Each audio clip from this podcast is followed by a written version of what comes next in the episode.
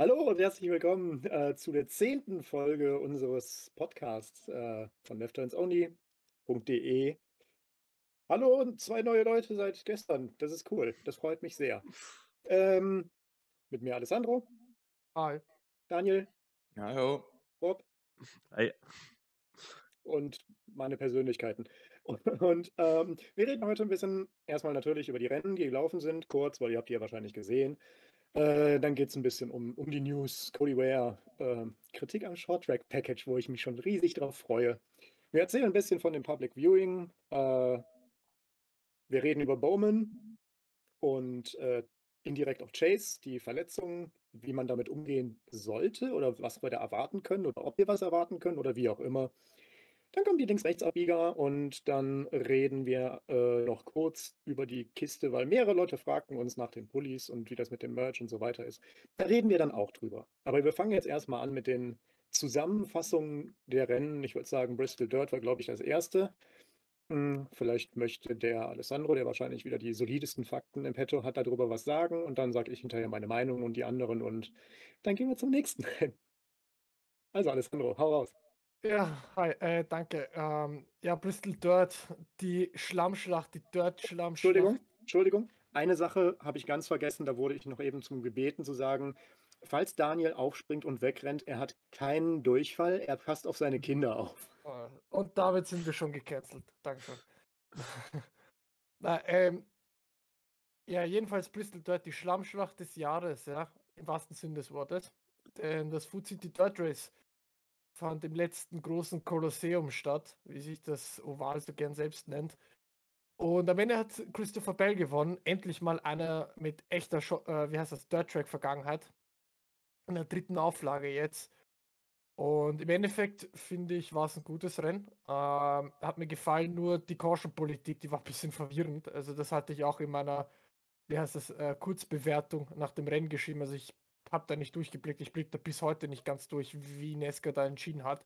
Sei es drum, ja, jetzt nochmal sich drüber aufregen, bringt nichts. Fakt ist, mir hat es gefallen. Äh, es war ein gutes Finish. Christopher Bell hat sich sehr gut verteidigt und das gegen Kandidaten wie Ryan Priest und Co. Ähm, also wirklich äh, Kaliber. Hat auch beide ACAs von Karl Busch und Austin Dillon lange hinter sich gehalten. Ähm, also im Endeffekt verdient der Sieg unterm Strich. Ähm, hat mir sehr gefallen, die Show. Und ja, ähm, leider ist es noch so, dass bei Bristol Dirt noch nicht ganz fix ist, ob es nächstes Jahr stattfindet oder nicht. Ähm, da gibt es noch keine Infos dazu. Es ist hängt also damit so in der Schwebe. Ich persönlich würde mich freuen. Ähm, Jonathan Davenport, der ja sein Debüt gegeben hat, Mr. Superman der, äh, der Dirt Track-Szene, der hat so ziemlich alles gewonnen, was man da gewinnen kann. Ähm, der hat gemeint, er würde ganz gern wieder ein Cup-Rennen fahren er hatte ziemlich Spaß, auch, wenn's, auch wenn er, glaube ich, nicht ins Ziel gekommen ist am Ende. Ähm, aber ja, es war, es war definitiv unterhaltsam und ich würde mich freuen, wenn es 24 wieder ein Dirt-Rennen gibt. Ob es jetzt Bristol sein muss oder man auf ein echtes Dirt-Strecke äh, umändert, zum Beispiel Sachen wie Eldora oder Knoxville oder weiß der Geier was, was da draußen existiert noch, sei dahingestellt, muss Nesca natürlich evaluieren, schauen, ob es sich rentiert aber bitte ein, ein Dirt-Track-Rennen mindestens im Jahr. Das ist äh, mein, meine ganz große Bitte an Nesca. Und damit gebe ich auch weiter an Daniel, der sich uns auch sagen kann, welche ja, Stärke das ganze Rennen hatte. Äh, das Stärkste an dem ganzen Rennen war, äh, Siegertipp Nummer 2 dieses Jahr hat zugeschlagen. Das war so mein absolutes Favorite an dem ganzen Ding. Mit Christopher Bell, den ich auch äh, persönlich in unserem äh, ich sag mal so, Schuss ins blaue Meistertipp Christopher Bell genommen habe. Momentan Tabellenerster. Äh, ja, kann man mal machen, ja, mit, äh, ich glaube, fünf Top 5, sieben Top 10s momentan. Äh, momentan an der Tabelle der Spitze. Also für mich hat es ihn gefreut, dass er den Sieg in der, da errungen hat und äh, war eine solide Vorstellung von ihm. Äh, ansonsten ja, eher auch so ein Rennen, was, äh, wie sage ich immer, was man nicht für immer in Erinnerung behalten wird. Ich fand es amüsant, war ein schöner Abend, hat Spaß gemacht. Twitter war gut, hat äh, viel Spaß gemacht, mit den Leuten äh, zu kommunizieren und da ein bisschen Social Media zu betreiben. Das war äh, ein gelungener Abend. Also, ja, damit bin ich damit eigentlich auch durch und äh, gebe weiter an den Rob. Ja, du hast schon angesprochen, wir hatten ein paar sehr positive Dinge. Mein kleines, ja, Highlight an dem ganzen Rennen, muss ich mal sagen, war eigentlich die Neuerung, die wir in diesem Jahr hatten. Und zwar wurde ja die Choose Rule benutzt zum ersten Mal in Bristol Dirt und dementsprechend gab es die, ja, im Internet, äh, ich sag mal, sehr groß rausgekommene Choose Drone, was, äh, naja, vielleicht ein bisschen unnötig fancy war, aber trotzdem irgendwie ziemlich cool und äh, zumindest für einige Lacher gesorgt hat. Ob das jetzt die technisch sinnvollste Lösung ist, sei mal dahingestellt, aber es ist verdammt cool, wie, wenn die Drohne da auf die Strecke fliegt. Ähm, ich weiß, es gab auch hier immer ein bisschen Diskussionen, äh, weil, naja, teilweise da vielleicht nicht so streng geguckt wurde, ähm, ob, ob wirklich richtig gechoost wurde, weil eigentlich darf man, darf man ja, wenn dieses V auf der Strecke ist, das V auch gar nicht berühren. Das ist ja mit der Drohne nicht so gegeben, aber sei es drum. Cooles Feature. Ich denke mal, äh, das falls es nochmal ein Dirt-Rennen gibt, kann man das auf jeden Fall nochmal bringen. Ähm, und ich finde es immer cool, wenn es ein bisschen neue Technologie auch gepusht wird und wirklich wem Schaden tut es auch nicht. Ähm, ja, ansonsten finde ich positives Fa ähm, Feedback. Die ähm, ja, haben einiges an der Strecke gemacht. Die war in einem sehr, sehr guten Zustand, fand ich. Die Lanes haben sehr gut funktioniert. Äh, man hat auch dieses Jahr, fand ich, mehr gesehen als in den vergangenen Jahren, dass die Dirt-Spezialisten, die halt auch sonst in den Dirt-Autos unterwegs sind, definitiv einen Vorteil hatten äh, mit ihrer Erfahrung, dass äh, sich wirklich ein sogenannter Cushion gebildet hat, äh, wo die Autos lang gedriftet sind. Das, das war cool. Ähm, und zum Thema, dass wir hoffentlich das Dirt-Rennen im Kalender behalten. Äh, ich fände es auch gut, wenn es genau ein Dirt-Rennen weiterhin im Kalender gibt. Das ist meine Meinung. Äh, mehr brauchen wir auch nicht. Aber äh, ich finde auch einen positiven Aspekt von dem Ganzen ist halt, dass dadurch, dass wir ja keine Live-Pitstops haben, das heißt ähm, letztendlich man sich da so viel Zeit nehmen kann, wie man möchte. Ich glaube, drei Minuten sind es.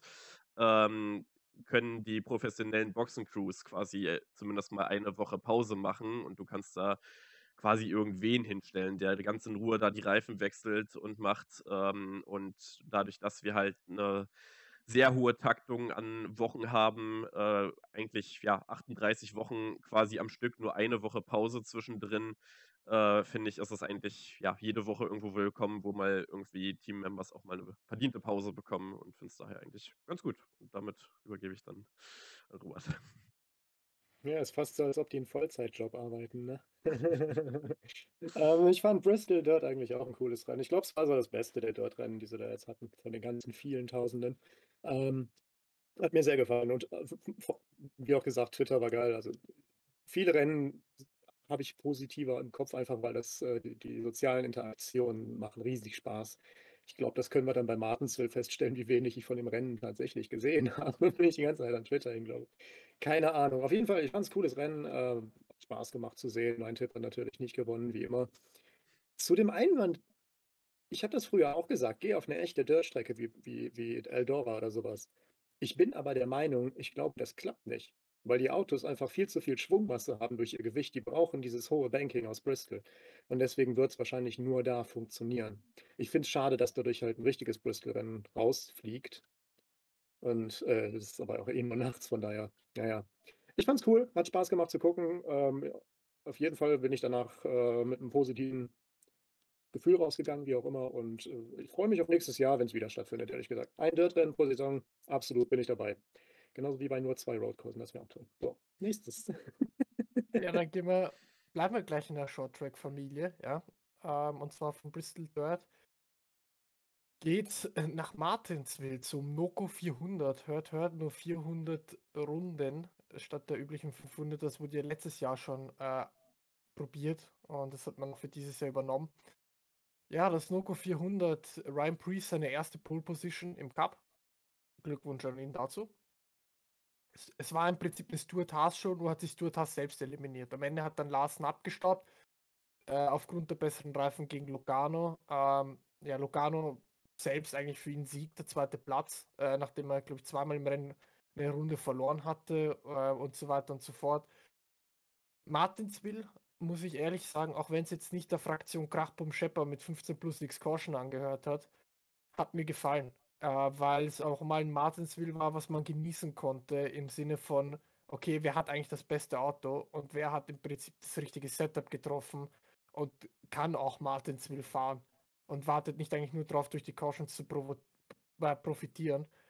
deswegen, also ja, ich, ich fand Martinsville, auch wenn sich nicht der Fraktion Krachbum Schepper angehört hat und jetzt vielleicht nicht das Short Track Racing war, was man sich sonst so erwartet, fand ich unterm Strich ein gutes Rennen, hat mir gefallen. Es kann auch mal so gehen.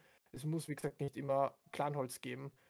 Ähm, und deswegen, ja, also ich bin da positiv gestimmt. Der einzige Nachteil vielleicht wirklich war, dass die Reifen zu wenig abgebaut haben. Also du hattest halt wirklich das Gefühl, dass die Reifen, auch wenn man die Goodyear-Mischung aus dem letztjährigen Herbstrennen übernommen hatte, trotzdem irgendwie auf dem Stand des letztjährigen Frühjahresrennen war. Also man hatte nie wirklich, jetzt überspitzt gesagt natürlich, aber man hatte nie wirklich das Gefühl, dass da wirklich ein Reifen nachlässt. Klar, Martinsville ist jetzt halt wirklich nicht wirklich dafür bekannt, große Kräfte auf die Reifen auszuwirken, da, da die Speeds so gering sind. Aber im Endeffekt, glaube ich, hätte es dem Rennen ganz gut getan, wenn es wirklich einen Drop-Off gegeben hätte. Also wenn man wirklich sagt, so wie zum Beispiel vergleichsweise in der Formel 1, ja, die Softs halt nur so diese äh, längeren Runden und dann gibt es wirklich einen signifikanten Cut von einer Sekunde, eineinhalb Sekunden pro Runde. Ähm, das hätte ich mir vielleicht auch bei dem Martinsville-Rennen gewünscht, dass sie wirklich anbrechen. Aber ansonsten, wie gesagt, Martinsville war gut, war solide. Am Ende hat der Larsen ein bisschen glücklich durch die Cautions gewonnen, muss man sagen. Ähm, aber gehört auch dazu natürlich. Und Stuart Haas hat ein bisschen leid getan, muss ich schon sagen, nach so einer Performance. Aber damit gebe ich auch weiter an Daniel wieder, ähm, ja. der uns sicher sagen, sagen kann, wie gut der Asphalt und Beton in Martinsville zu den Fahrern war. äh, ja, ich stimme dir voll und ganz zu. Du hast äh, zum Groben und Ganzen schon alles gesagt. Ich bin da äh, ziemlich d'accord mit dir. Das eins Positive, die, äh, ein Lebenszeichen von Truex mit Platz 3, fand ich äh, noch so ein bisschen bemerkenswert zu dem Rennen. Hat er nochmal gezeigt, hier, ich lebe noch. Hamlin auf der 4, auch äh, einer von den älteren Semestern, die noch im Kreis rumfahren. Fand ich auch ziemlich gut mit dem Platz 4. Und äh, ja, du hast es schon gesagt, es war jetzt kein spannendes Rennen und äh, ein bisschen mehr äh, Reifenabtrieb oder schlechtere, schlechter werdende Reifen hätten der ganzen Sache ganz gut getan. Und äh, was soll ich noch schwer dazu sagen? Der Rob, der Rob, dem, äh, dem fällt bestimmt noch was ein. Ja, also ich würde das nicht so ganz unterschreiben tatsächlich. Also mir hat das Rennen nicht so gut gefallen. Ähm, ich fand so ein bisschen, was Alessandro auch gesagt hat zum Schluss, da, da stimme ich eher zu als das am Anfang, weil äh, ich fand das Rennen schwierig. Es war gerade in der ersten Rennhälfte ein extremes Track-Position-Rennen. Da ist einfach gar nichts passiert. Du konntest nicht überholen. Das war genau das gleiche wie im ersten Rennen im letzten Jahr, wo alle aus allen Wolken gefallen sind und so ein bisschen ähm, ja auch die Kritik kam, dass das Short Track Package mit dem Auto überhaupt nicht funktioniert. Darüber hatten wir dann ja auch äh, in einer der letzten Podcast-Folgen nochmal geredet gehabt, als wir dann äh, in dem Playoff-Rennen bei Martinsville waren. Und ich habe ehrlicherweise das Playoff-Rennen, vielleicht auch weil es ein Playoff-Rennen in Martinsville war, letztes Jahr dann doch besser in Erinnerung. Nicht nur wegen der Hail Melon, sondern auch sonst. Ähm, ich weiß nicht, ich habe es jetzt nicht komplett beraten, aber so rein, rein bauchgefühlsmäßig habe ich das irgendwie doch als besseres Rennen äh, noch im Kopf, weil ganz ehrlich, hätte sich, wie du gesagt hast, Stuart Haas nicht da selber geschlagen, hätte Ryan Priest nicht sich die, naja, äh, ich sag mal, dämlichste Speeding Penalty wahrscheinlich des ganzen Jahres da eingehamst, äh, dann glaube ich, naja, ich sag mal, hätte er nicht richtig viel Pech noch irgendwie mit der Caution dann am Ende gehabt, wie es dann auch einige hatten, äh, hätte das Ding von vorne bis hinten dominiert. Dann hatten wir andere Autos, wie du auch angesprochen hast, in Logano und auch andere Fahrer, die teilweise sogar mehrfach eine Runde down waren. Am Ende sind die nur durch die Caution nach vorne gekommen und durch die Track Position sind die halt, ähm, ja, dann selbst gegen die, die neue Reifen drauf hatten, nicht ich sag mal, weit genug nach hinten wieder durchgereicht worden, um dass das wirklich ein aussagekräftiges Ergebnis am Ende war. Larsen gewinnt am Ende, weil er zwei Reifen nimmt anstatt vier, äh, wo sich die vier Reifenswaps einfach überhaupt nicht ausgezahlt haben. War halt einfach ein guter Gamble, äh, in dem Sinne Glück gehabt. Ähm, Kevin Harvick, mega im Pech, hätte auch das Rennen gewinnen können, äh, hatte am Ende, äh, naja, ist ihm ja da noch die, irgendwie die Felge gebrochen, nachdem der nicht richtig dran war. Das war auch ein bisschen ja. kurios, äh, was da passiert ist. Ähm, auch da wieder natürlich die Caution ein Thema. Während der Green Flag Stops äh, liegt, liegt rundenlang ein loses Rad in der Restart Zone und keinen interessiert's, äh, wo die Fahrer schon mehrfach über Funk sich lautstark darüber beschweren Ja, f äh, 'n bisschen schwierig. Äh, ich bin 'n bisschen enttäuscht, muss ich tatsächlich sagen, weil ich hätte echt gedacht, mit dem abgedateten Short Track Package sieht man 'nen Unterschied. Und zum Thema Reifen, grade an diesem Wochenende ist da was ganz Interessantes passiert. Ich schweife nicht doll ab, aber gesagt sei nur, bei der Truck Series hatten wir Regen und wir haben zum allerersten Mal die Regenreifen ausgepackt auf 'nem Oval. Und das Truckrennen war 'n Desaster eigentlich, aber die Ja. 20, 30 Runden, die unter Grün mit diesen Regenreifen im mehr oder weniger Trockenen, muss man eigentlich sagen, gefahren wurde, die waren super. Die haben richtig Spaß gemacht. Man hatte da genau diesen Tire Fall, auf den wir brauchen. Wir sollten einfach mit den Regenreifen fahren, auch im Cup. Einfach einfach ausprobieren. Ich ich glaube, es wäre besser. Es wäre tatsächlich besser. Aber, ähm, ja, das ist nur meine Meinung. Also, reifentechnisch muss da noch was passieren und ich denke auch, das Schalten muss weg. Aber ja, darüber können wir dann noch mal reden. Jetzt ich Robert auch vielleicht noch 'n bisschen was übrig lassen und nicht alles vorwegnehmen. Hä, was? Nein, ähm, Thema Reifen ist wunderschön. Das verlässt uns niemals in der NASCAR und da gebe ich dir vollkommen recht. Vorlauf von den Reifen hat mega gefehlt. Wie gesagt, ich habe von dem Rennen wirklich nicht so viel aktiv gesehen, weil ich meistens, äh, halt am Twitter hing. Am Twitter hing, das war so 'ne coole Formulierung, ja. Am Handy hing, auf dem Twitter lief. Ähm, aber ich meine, es war ja schon 'ne kluge Entscheidung, Reifen von das Reifen, ähm, von letztem Jahr die die Mischung aus von letztem Jahr zu nehmen. Weil letztes Jahr waren Reifen 'n Desaster und man hätte damit eventuell das erreichen können. Haben wir aber nicht. Und wenn man auf'm Short Track schon nur 2 neue nimmt und damit weiterfahren kann, ist irgendwas nicht in Ordnung. Ich meine, vom Racing her, ja, gebe ich zu, gab's coole Momente. Man konnte in in Martinsville auf der Außenbahn überholen. Ich äh, ist auch nicht so üblich, ähm, und ist auch, äh, wieder eine ein Hinweis auf die Reifen. Und ja, von daher ereignisloses Rennen in dem Sinne, hatte coole Momente, war aber jetzt nicht so, dass es mir jetzt im Kopf geblieben ist. Short Track Package ist zum Kotzen, reden wir später drüber.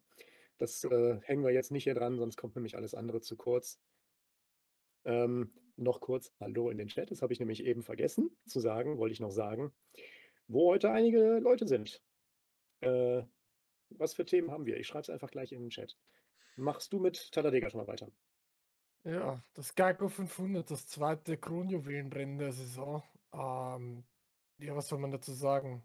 Das ist Talladega, das größte Oval, das die Cup Series zu bieten hat. Ich persönlich bin 'n sehr, sehr großer Fan von Talladega, hatte nur das Pech und das Problem, dass ich an dem Tag arbeiten war bei uns im Fußballstadion. Faktor konnte ich's nicht sehen, deswegen war ich auf die Highlights beschränkt. Aber im Endeffekt, ja, was soll ich sagen? Das Finish hat man trotzdem mitgenommen.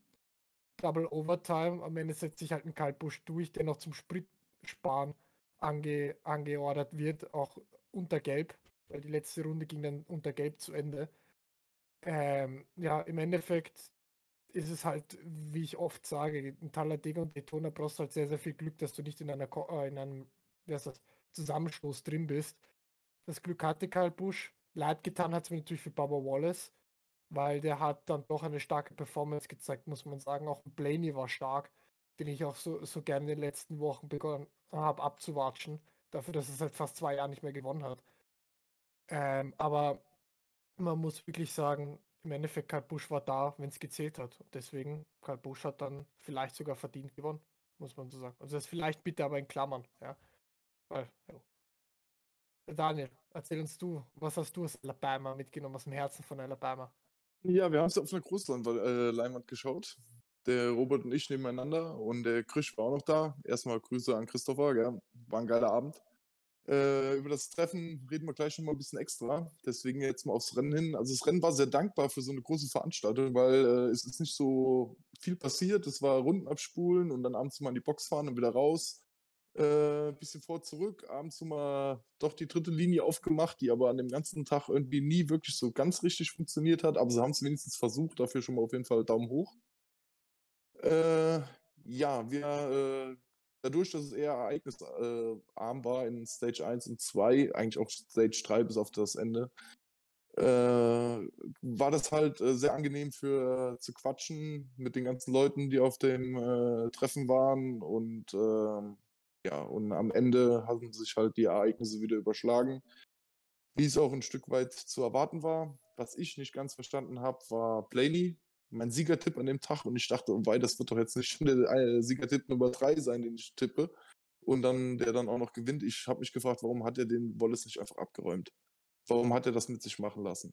Und äh, Robert kann es bestätigen, ich habe da auf meinem Hocker gesessen und habe gerufen, räum ihn ab, schieß ihn ab, schieß ihn ab. Er hat es Nee, leider nicht getan. Er war zu viel. Gentleman. Stimmt nicht, genau. Äh, muss Und, man äh, verstehen, Blaney und Wallace sind ganz dicke Freunde, die zwei. Ne? Ja, Also e e egal, haben. egal. Ich kann, ich kann Talladega gewinnen und äh, am Ende vom Lied war, der Wallace hampelt da vorne rum, steht im Weg rum und äh, beide gewinnen nicht das Rennen. Und äh, Kyle Busch kommt halt unerwartet da irgendwo aus der Ecke geschossen und gewinnt das Ding mit Gelb. Ja, Harvick hat mir in dem Rennen gut gefallen. Ich als Harvick-Fan äh, fand den äh, ziemlich gut. Und äh, gut, ist am Ende nichts bei rumgekommen. Klar, wir wissen alle warum. Und äh, jetzt mal weiter an den Top.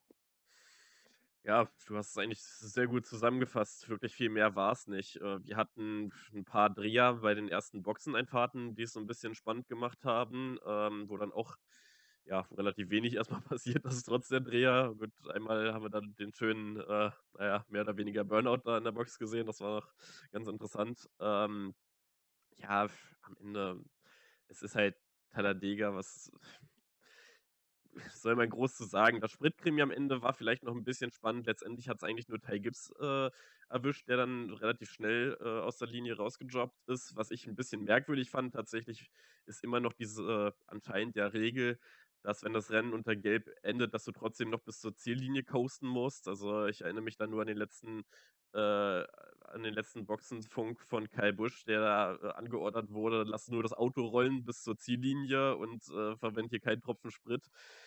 Äh, naja, alles ein bisschen schwierig. Ähm, die, die Blogs von Baba Wallace, wie du gesagt hast, die waren fürchterlich. Also ich, er ist eigentlich ein guter Speedway-Racer und hat es auch bis, bis zur letzten Runde eigentlich meiner Meinung nach wirklich ganz gut gemacht. Aber was dieser Dreierblock da war, das hat ja auch Blaney im Interview gesagt, du kannst nicht dreimal blocken und ich sag mal, ich lege ihm noch ein, Mund, äh, ein Wort in den Mund, äh, schlecht blocken, weil die waren alle drei auch wirklich nicht gut. Ähm, fand ich erstaunlich schlecht tatsächlich, ähm, gerade weil er auch einen ziemlich erfahrenen Spotter an seiner Seite hat, Freddy Kraft, äh, kennt man ja vielleicht aus dem Door Bumper Clear Podcast. Sehr erstaunlich. Ähm, ja, am Ende Kyle Busch, ja, wie du schon gesagt hast, zu, am richtigen, zur richtigen Zeit am richtigen Ort gewesen, ist die ganze Zeit ein gutes Rennen gefahren. Die dritte Lane ist wenigstens in der letzten Stage ein paar Mal aufgebaut worden, aber das war auch ehrlicherweise nur eine Verzweiflungstat, weil wie die ganzen Fahrer ja auch dauernd gefunkt haben, es ist nichts passiert. Die beiden Lanes, es, es, es, es gab keine Bewegung in den beiden Lanes, wirklich null. Da ist rundenlang einfach nichts passiert. Ich saß am Ticker und wusste teilweise einfach nicht, was ich schreiben soll, weil es die haben einfach nur die Runden abgespult. Gut, es war, es war Double File, nicht viel Single File, aber es ist trotzdem nichts passiert. Also, ähm, ja, große Unfälle sind uns auch ausgeblieben. Äh, ist man natürlich eigentlich froh drum. Für die Spannung des Rennens hätte es vielleicht doch irgendwie ganz gut getan. Ähm, gut, am Ende hatten wir dann doch äh, natürlich ein, zwei. Äh, über den einen äh, sprechen wir vielleicht auch noch, über den Larsen-Unfall. Ähm, ansonsten noch eine Sache, die ich jetzt hier erwähnen möchte bei der ersten Overtime komplett unnötige Aktion von Roger Stain, dass er da in die Mitte fährt äh, und dann einen Unfall provoziert. Das war, also ich kein, manchmal weiß ich wirklich nicht, was da, was da los ist. Also gerade schon in Cover 1 rein, da in die Mitte zu stechen, das, das war klar, dass das in, in Einzelteilen endet, aber naja, gut, das soll es so von meiner Meinung gewesen sein. Am Ende war es zumindest nochmal spannend. Ansonsten, ich war wirklich hyped auf das Rennen, aber irgendwie war es sehr schnell ziemlich enttäuschend, leider. Ähm, naja. Darf ich nur kurz anhaken? Noah Gregson war, war auch stark. Also Ja. das im JT ist im, im Legacy Chevy, ja, das Team ist eigentlich furchtbar beieinander dieses Jahr, muss man ehrlich sagen. Aber Dieses Jahr, trotzdem so- lol. Ja, okay, ja, gut, das ist ja ein neuer Name, deswegen lassen wir es nur dieses Jahr mal. Aber es hat mir auch leid getan für ihn. Ne? Gut, sehr gutes Rennen eigentlich gezeigt für seine Verhältnisse und für das, wie weit das Team und Auto ist. Ähm, und dann am Ende von Justin so abgeräumt zu werden. Aber vielleicht war es halt auch ein Rookie-Mistake von Gregson zu glauben, dass man Justin so, so eine, wie heißt das, Chance geben darf. Aber es war halt auch unnötig, gebe ich dir recht, Rob. Also es war wirklich komplett unnötig. Nur was mich aufgestutzt hat, wie man bei Gibbs nicht draufgekommen ist, dass man ihn an die Box holt zum Auftanken. Also ich weiß nicht, ob es da vielleicht Funkprobleme gab oder sowas und man sich nicht gegenseitig gehört hat. Ja, aber das muss man doch irgendwann mal merken als, als Fahrer, okay, jetzt wird's knapp, oder? Ja, Also der, keine Ahnung, das, da brauchst du wahrscheinlich mehr Daten von, von vielen. Äh, schwieriger fand ich eher, wie es bei den ersten Boxenstops da zu den Drehern kam, weil teilweise ja, Leute von der Outside-Lane gepanikt sind und äh, was war das denn für eine Koordination? Also dann fahr doch einfach eine Runde länger, wenn du es nicht hinbekommst, alle, alle Leute ganz entspannt auf die Inside-Lane zu bringen, als dein Rennen in der ersten Stage komplett ohne Druck wegzuwerfen. Also das habe ich nicht verstanden. Das hat, das hat auch Brad Griffin gesagt im äh, Dortmund Clears Podcast, also dass das jetzt mittlerweile Super Speedway Racing ähm, so abläuft, dass beziehungsweise er und Freddy Kraft zusammen so äh, die Aussage war, mittlerweile ist es so, die, die Hersteller und Teams organisieren sich, man spult einfach nur quasi Stage 1 und Stage 2 ab, weil man weiß, okay, da wird definitiv getankt, da ist definitiv die Tankmöglichkeit da dann am Ende nochmal. Ähm, und, und dann schaut man einfach, dass man in Stage 3 kommt und koordiniert sich so. Also es ist irgendwie so dieses Ungewisse ist weggefallen. Es ist alles so, es wirkt so alles, ja, wie soll ich sagen, jetzt aus meiner Or Sicht übersch orchestriert. ja, genau, genau so. Es wirkt alles so, jo, macht mal hier ein Skript runter und am Ende gewinnt der halt, der nicht im Crash drin war. Fertig. Obwohl ich eine Sache, zumindest. eine Sache äh, fällt mir gerade noch ein, sorry. Eine Sache würde ich noch Hm. erwähnen, weil es wirklich, noch was. wirklich stark war. Äh, Eric Almirola's Move zum Ende der zweiten Stage, wie er Ja, sich den Stage-Sieg geholt hat, war brillant. Brillant das aber Timing. Ich saß ne? wirklich da. Ich dachte, okay, Chase gewinnt das Ding. Perfekt das, perfekter Push, perfektes Timing. Verdient das Stage-Sieg. Dann So, Daniel, dann hau mal raus. Äh, was mir aufgefallen ist in der, in der Grafik, äh, die Nesca eingeblendet hat, mit Throttle, also wie stark die Gas geben. Und äh, als Blaney vorweggefahren ist, ist er nur drei Viertel Gas gefahren und äh, hat im Endeffekt an der Spitze Sprit gespart. Hat sich da im Gegensatz von dem alten Auto zu dem neuen Auto irgendwas geändert oder ähm, war das ein Fehler in der Anzeige? Also ich bin mir da nicht so ganz sicher, ob das so stimmt, dass der da äh, wirklich also ständig immer nur Dreiviertel Gas fahren konnte und alle hinter ihm standen voll auf dem Pinsel. Ich bin der Meinung, dass das schon stimmt. Was ich lustig fand, war, als er dann voll drauf getreten hat am Ende, wo er nicht mehr vorne war, hat es nichts geändert. Ja. Ich glaube, das war ein Anzeigefehler, weil, ich meine, Logano hat das gemacht in Atlanta, Gas wegzunehmen, den Pulk langsam zu machen. Das hing aber damit zusammen, weil er nicht in den Überrundungsverkehr kommen wollte, kurz vor Stageende. Ähm, aber ich, der erste normalerweise in Talladega und Daytona steht voll am Pinsel. Äh, das ist einfach so und der Rest ist eher so ein bisschen, okay, wie weit kann ich vom Gaspedal Druck wegnehmen, so dass ich trotzdem noch den Speed halten kann. Weil meistens ist der im Pack, irgendwo im Pack meistens eh nur noch bei Halbgas oder Dreiviertel Gas, während der auf Platz 1 meistens äh, das Gaspedal am Boden festspackst und dann, und dann versucht so schnell wie möglich zu sein.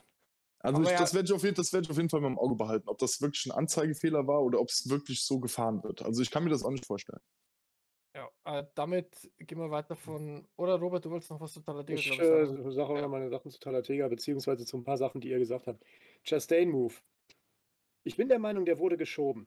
Ich bin der Meinung, der ist rausgezogen in die Mitte, weil er geschoben wurde, weil das Heck an, äh, angehoben wurde leicht. Da war kein Platz mehr zwischen seinem Vordermann und seinem Hintermann. Da war kein Auto mehr Platz zwischen. Weil das war schon sonst ein ähm, grenzdebiler Move, da reinzufahren, klar. Und ich meine, klar, Ross ist alles schuld, das wissen wir.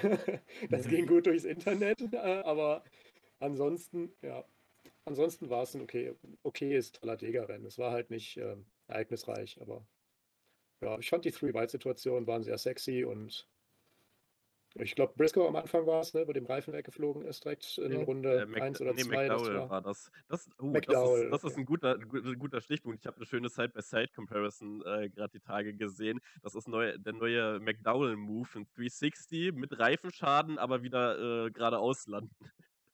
Das Ja, ist der neue ja. Signature-Move Ja, jetzt. das hat Irgendwann im ein bisschen Dirt und, machen. und in Talladega jetzt schon hingelegt, den Move. Muss man, also es war aber Genau. stark abgefangen, muss man, muss man ihm lassen. Äh, Aber leider ist er, hat er es nicht ganz hingekriegt diesmal, ne? Schade eigentlich, wäre schön gewesen. Ähm, wo wir gerade in Dega sind, wollen wir kurz über den Larsen-Dings da, äh, Larsen-Crash ganz kurz äh, drüber reißen, weil die Sache war ja die, dass es da hinterher Bilder zu im Internet gab, wo man sah, wie verbogen, zerfetzt die Seite vom Auto war. Was in den Bildern meistens nicht so oft gezeigt worden ist, dass die Fahrerseite komplett anders aussieht und sehr T-Bone erprobt ist eigentlich. Äh, das muss man halt im Hinterkopf behalten. wenn man darüber redet und der, ähm, Käfig ist ja dazu da, die Energie aufzunehmen und durch seine eigene Deformation die Deformation des Fahrers zu verhindern. Von daher, ähm, war viel Darstellung meiner Meinung nach zumindest dramatischer, als es tatsächlich war, aber es sah schlimm aus.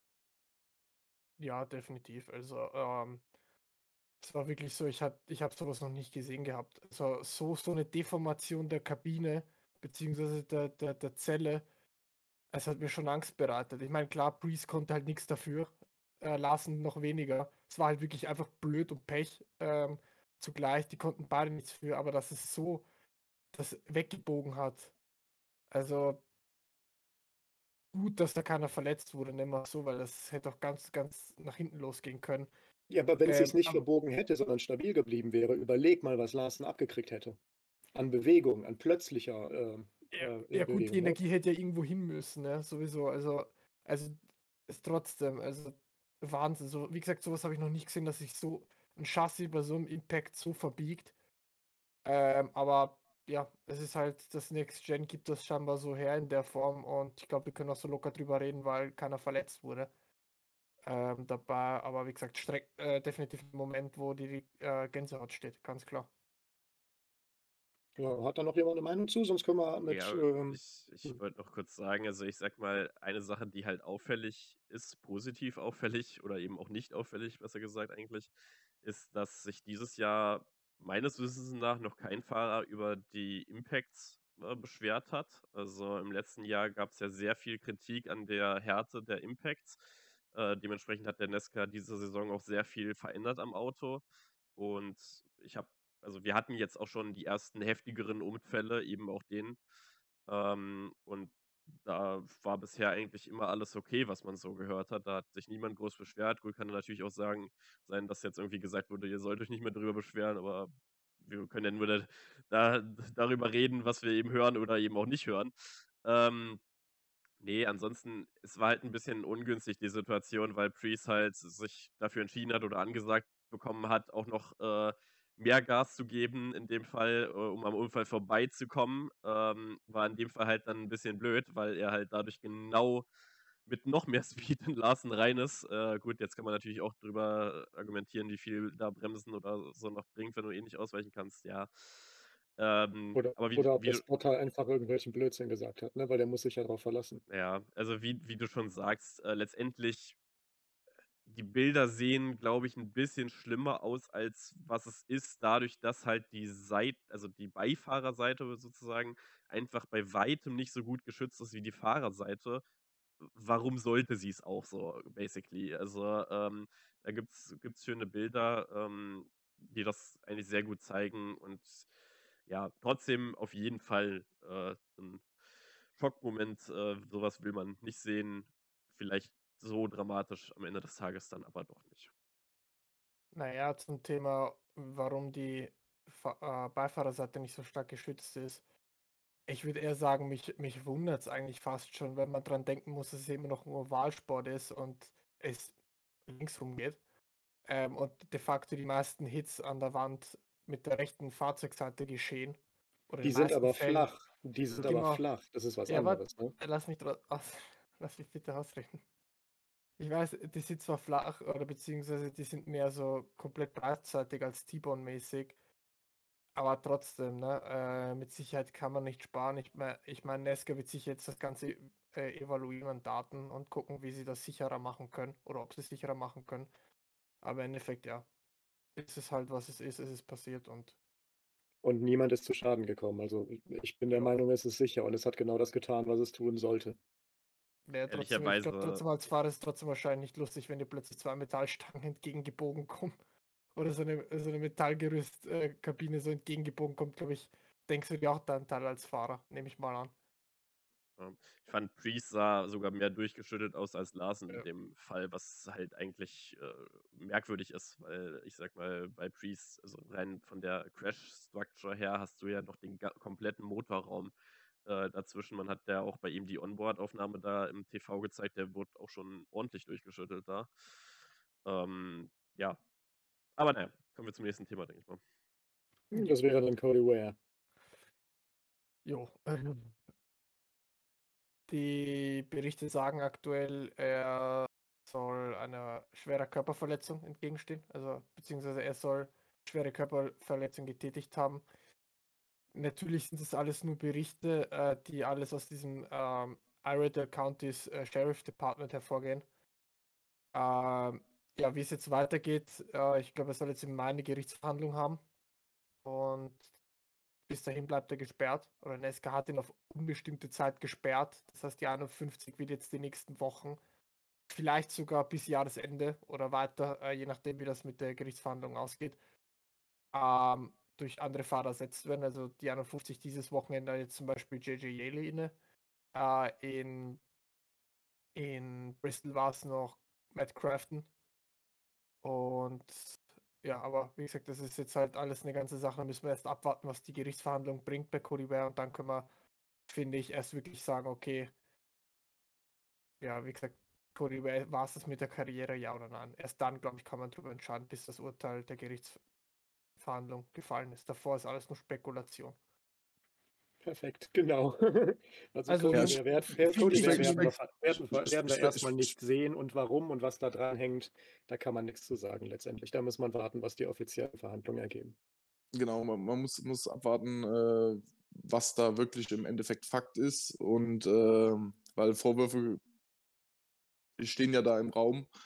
Äh, will mich auch zu den Vorwürfen gar nicht äußern, nur wenn sich das halt irgendwie als wahr äh, bewahrheiten würde, ist das für den Rennstall die Superkatastrophe, weil in einem der Fahrt auch noch der Besitzer dieses Rennstalls ist. Und ähm, wenn da die Sponsoren abspringen, dann äh, gut Nacht Marie. Aber alles hätte, wäre Fahrradkette, wissen wir nicht. Aber wenn da äh, was Größeres bei rumkommt, dann äh, kann das zum Rennstall da auch das Genick brechen. Das, Und dann hätten, dann hätten wir zwei freie Charterplätze. Das ist genau der Punkt, auf den ich hinaus wollte, ja.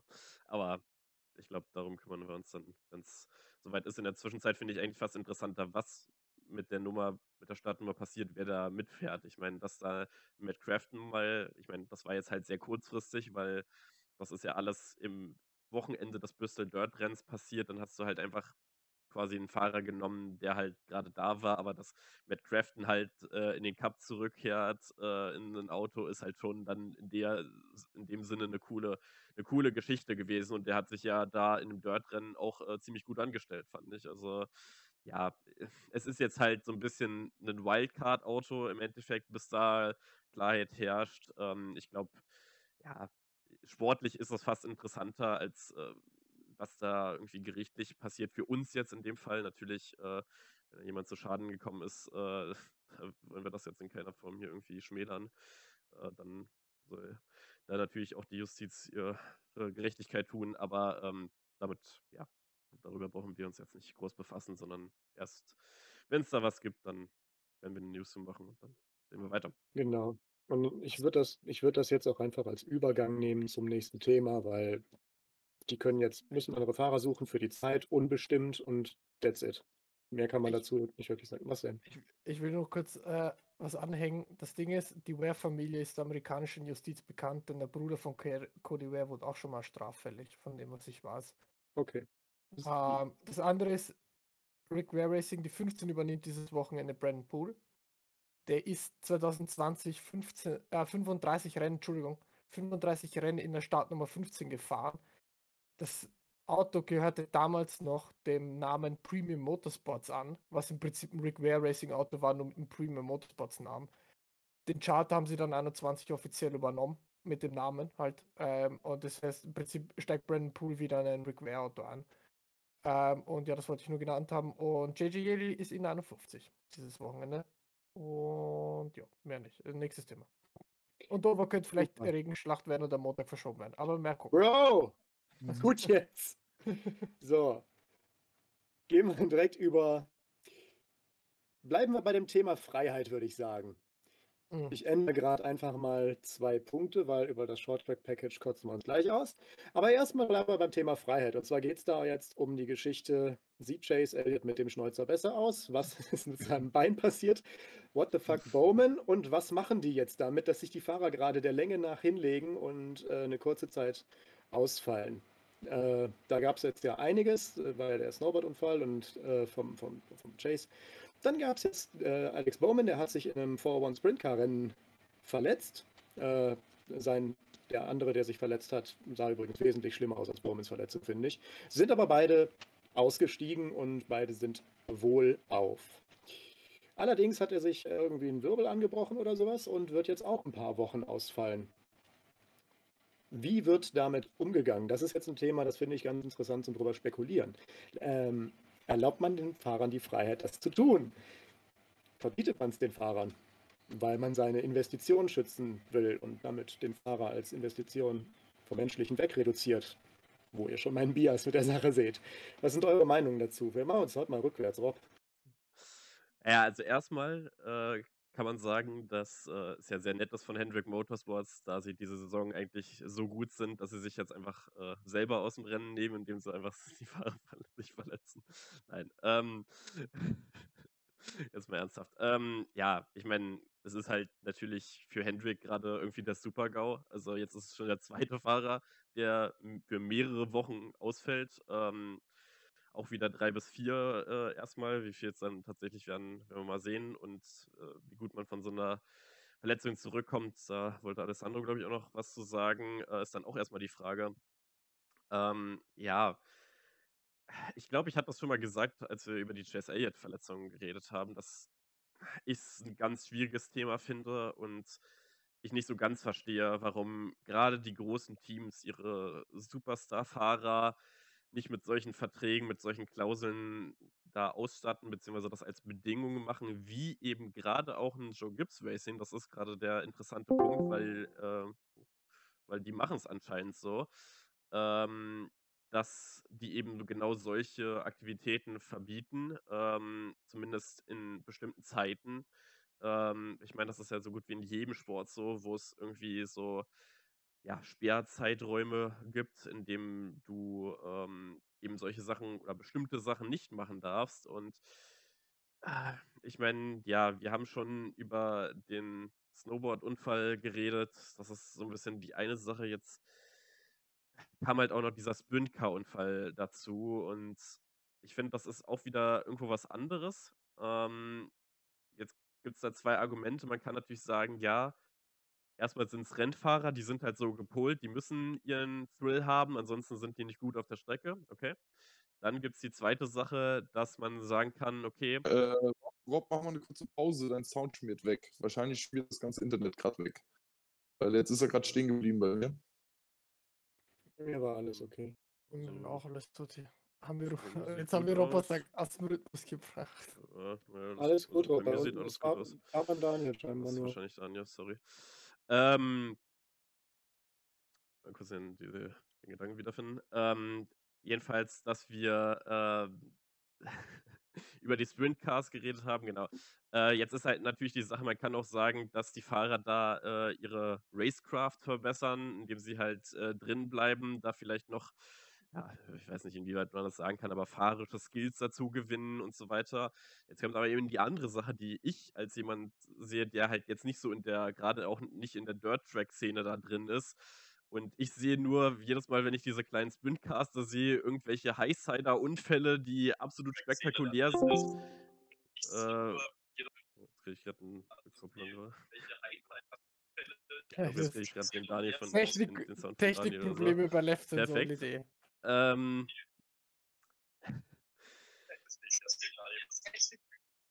ich glaube, äh, Daniel, hast du den, den Ton lauter gemacht oder so? Ich, irgendwie gibt es gerade so eine kleine Rückkopplung. Äh, sorry for that. Ähm, ich versuche den Gedanken trotzdem noch weiter ähm, nee, auf jeden Fall, dass man da, dass man da, ja, dass man immer Unfälle sieht, wo Leute da mit diesen kleinen Autos über Zäune fliegen und äh, sich gefühlt da irgendwie das ganze Auto, äh, was ja eh aus nicht so vielen Teilen besteht, äh, in Luft auflöst und ja, ähm, finde ich dann schon ein bisschen schwierig, äh, dass man die Fahrer sowas machen lässt. Wie gesagt, gerade äh, Christopher Bell, da war es ja auch ein Thema, der ist ja auch wie Kyle Larsen immer, ich glaube, Tilly Bowl und Co. gefahren und äh, seit ich weiß jetzt nicht genau, wann der Zeitpunkt kam, aber seit ein paar Monaten, Jahren, ich weiß es nicht, äh, hat Joe Gibbs da die Philosophie geändert und das eben untersagt. Und ähm, da muss ich dann eben auch ein Christopher Bell dem, dem irgendwo beugen, auch wenn er ähm, das wohl ja auch sehr, sehr gerne macht.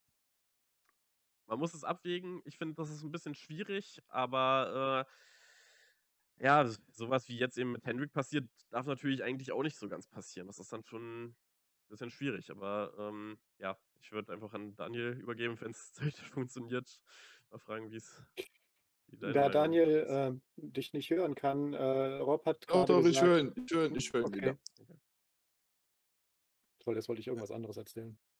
Nee, ich glaube, ich habe das Wort bekommen gerade, deswegen äh, Ja, sage ich meine. Meinung dazu. Äh, jeder ist seines Glückes Schmied. Also äh, ich würde da jetzt nicht mit irgendwelchen Regeln kommen oder sonst irgendwas, wenn ich Profi bin und meine Millionchen da im Jahr scheffe und da in der großen Unterhaltungsindustrie in SK rumfahre, sollte ich mir halt überlegen, ob ich das machen will oder nicht. Und das sollte jeder für sich selber entscheiden. Die interessanteste Aussage zu dem Thema fand ich kam von Kyle Busch, der gesagt hat, äh, ich lasse mir überhaupt nichts verbieten. Der hat das einfach mal klipp und klar äh, klargestellt, hat es dann aber wieder eingefangen, hat gesagt, als ich jünger war, habe ich mir das verbieten lassen. Und äh, Rob habe ich nicht so ganz verstanden. Christopher Bell ist, glaube ich, einer der wenigen, der es nicht machen darf. Also Joe Gibbs äh, sind da relativ eingeschränkt. Hendrik lässt freien Lauf, äh, Stuart Haas lässt die Fahrer das auch selber entscheiden, ob sie das machen wollen oder nicht. Und ähm, ja, ich, so sehe ich es auch. Die Fahrer sollen das selber entscheiden. Und äh, wenn ich Champion werden will, dann sollte ich halt zusehen, dass ich äh, jeden Sonntag fit in meinem Auto sitze und nicht mir die Haxen da auf der Skipiste breche. Aber wie gesagt, soll jeder für sich selber machen. Und äh, auf der anderen Seite, ich würde es mir, glaube ich, auch nicht verbieten lassen. Das wäre dasselbe, als wenn mein Chef zu mir sagt, ich dürfte nicht mehr in den alten Herren Fußball spielen. Also es ist ja dasselbe. Und da so ein Schienbeinbruch bei den alten Herren ist äh, jetzt auch nicht gerade eine Seltenheit. Und mehr habe ich dazu eigentlich auch gar nicht zu sagen. Muss jeder selber wissen. Äh, Ja, Alessandro. dann äh, was soll ich dazu sagen? Also man muss das differenzieren, finde ich, zwischen Bowman und das, was zwischen Elliott war. Weil bei Elliott war das ein Freizeitunfall auf einem Snowboard im Schnee. Äh, das hat halt null mit Racing zu tun. Während das bei Bowman in einer Rennveranstaltung war. Und man muss auch verstehen, dass es auch ma manchmal eine Sponsorgeschichte ist. Oder beziehungsweise ähm, Bowman ist ja mit einem Ally-Sponsor gefahren, ne? Seinem Hauptsponsor. Und äh, man muss halt auch verstehen, dass das Ganze auch äh, solche finanziellen Benefits mit sich nimmt, wir es so, oder mit sich bringt und Aufmerksamkeit und so weiter. Im Endeffekt ja, es muss jedes Team, jeder Fahrer selbst evaluieren. Das sind alles erwachsene Männer, ja. Ähm, die müssen selbst wissen, okay, sollte ich das fahren oder sollte ich es nicht fahren, weil im Endeffekt es kann immer was passieren, ja. Du kannst morgen über die Straße gehen, vom Bus über den Haufen gefahren werden. Super. wa- Wann kommt, dann kommt die Aussage, ja, wäre nicht über die Straße gegangen. also, also, s- ich meine, überspitzt gesagt, aber ihr, ihr versteht, worauf ich hinaus will damit. Ähm, so, also im Endeffekt, klar, es ist immer blöd, wenn sowas passiert. Aber es kann halt genauso im Cup auch passieren. So, ich meine, an einem äh, Kyle Busch ist 2015 doppelter Beinbruch in Daytona im Xfinity-Rennen. So, und trotzdem ist er dann noch Champion geworden am Ende. Ähm, heißt jetzt nicht natürlich, dass Elliott und Bowman automatisch Meister werden oder einer von den beiden, aber es zeigt, dass nur wenn man jetzt ein paar Wochen verpasst, dass m, jetzt nicht die Welt untergeht. Im Endeffekt ist es nur gut für Josh Berry, weil er kriegt damit die Aufmerksamkeit, die er verdient oder die Einsatzzeit, die er verdient, finde ich. Ähm, was ich halt nicht ganz so gut finde, ist eigentlich der Waiver, die Waiver-Regel der NASCAR. Weil im Endeffekt, du kommst im Prinzip mit allem durch. Also du kommst mit eigentlich jeder Verletzung durch, weil Elliott Snowboard, klar, da kann man jetzt natürlich sagen, Most Popular Driver kannst du den Waiver nicht verwehren. Ähm, Bowman wird angesucht, der Waiver. Aber ich gehe stark davon aus, dass Bowman den auch bekommen wird, den Waiver. Aber ich kann mir halt nicht vorstellen, dass man Bowman den jetzt ablehnt. Ähm, aber im Endeffekt sollte für mich der Waiver nur dann garantiert werden, wenn du auch auf einer, wie soll ich sagen, bei einem NASCAR-Rennen, egal ob Truck, Xfinity oder Cup, bei einem dieser drei Ligarennen dich verletzt, sonst nicht. Weil im Endeffekt, wieso ist es dann, weil, sagen wir so, wenn du verletzt bist, wirst du eigentlich zum Teilzeitfahrer, weil du ja nicht mehr alle Rennen gefahren bist. So, wieso darf dann ein, ein Part-Time-Fahrer nicht am Chase teilnehmen? Weil, Aber du als, einer, der Verlet weil verletzt du als Verletzter unintentional Teilzeitfahrer äh, Ja, bist. Es, der Waiver geht ja darum, um, um Teilzeitfahrer rauszukriegen und das ist ja keine Absicht. Darum ist er ja, Ja, da nur. Ja, aber schon klein, Todd Gilliland zum Beispiel wär wäre wegen am Sponsor fast äh, aus dem Playoff äh, eligible geflogen. Todd Gilliland ist nur nicht rausgeflogen, weil er jetzt noch die 36 Talladega hat übernehmen können. Sonst wäre er nicht Playoff eligible gewesen dieses Jahr. Und das ist halt eine riesen Farce irgendwo, weil im Endeffekt hat Todd Gilliland nichts zu entscheiden gehabt, ob er fährt oder nicht, alle 36 Rennen, 38. Und Bowman und Elliott, so, äh, so man sagen muss, selber schuld, dass er da, da an dem Ort war und das gemacht hat, die Aktivität hätte euch sparen können, kann man genauso gegen argumentieren.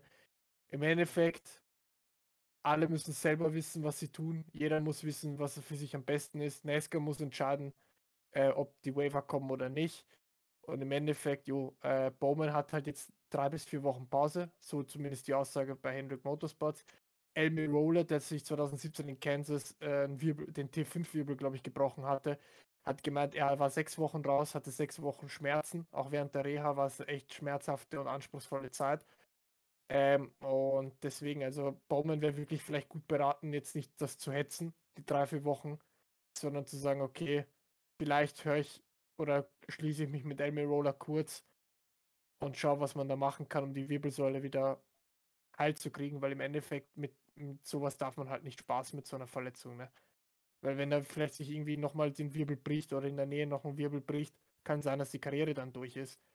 Deswegen, jo, mein Bowman darf man nicht vergessen, der hat letztes Jahr noch die Gehirnerschütterung gehabt, ne? Ihr erinnert euch in Texas. So, da hat auch schon fünf, fünf Playoff-Rennen, fünf der letzten sechs Playoff-Rennen verpasst gehabt. Also Bowman sollte vielleicht wirklich schauen, okay, ich sollte mich auskurieren und aufpassen, was ich tue. Daniel. Nee, ich habe es nicht geprüft, aber ich glaube, da steht 41 Punkte über dem Cut, gell? Ja, aber das, die können ganz schnell weg sein. Das sind halt, das Die können, mal können, können schnell weg sein, aber wenn es bei zwei bis drei Wochen bleibt, könnte das sogar noch sich, äh, könnte damit durchkommen. Äh, was anderes dazu, was mir bei Twitter, bei der gesamten, gesamten Geschichte auffällt, wie die Amerikaner oder jeder schreibt, ähm, er kann sich die beste medizinische Versorgung leisten.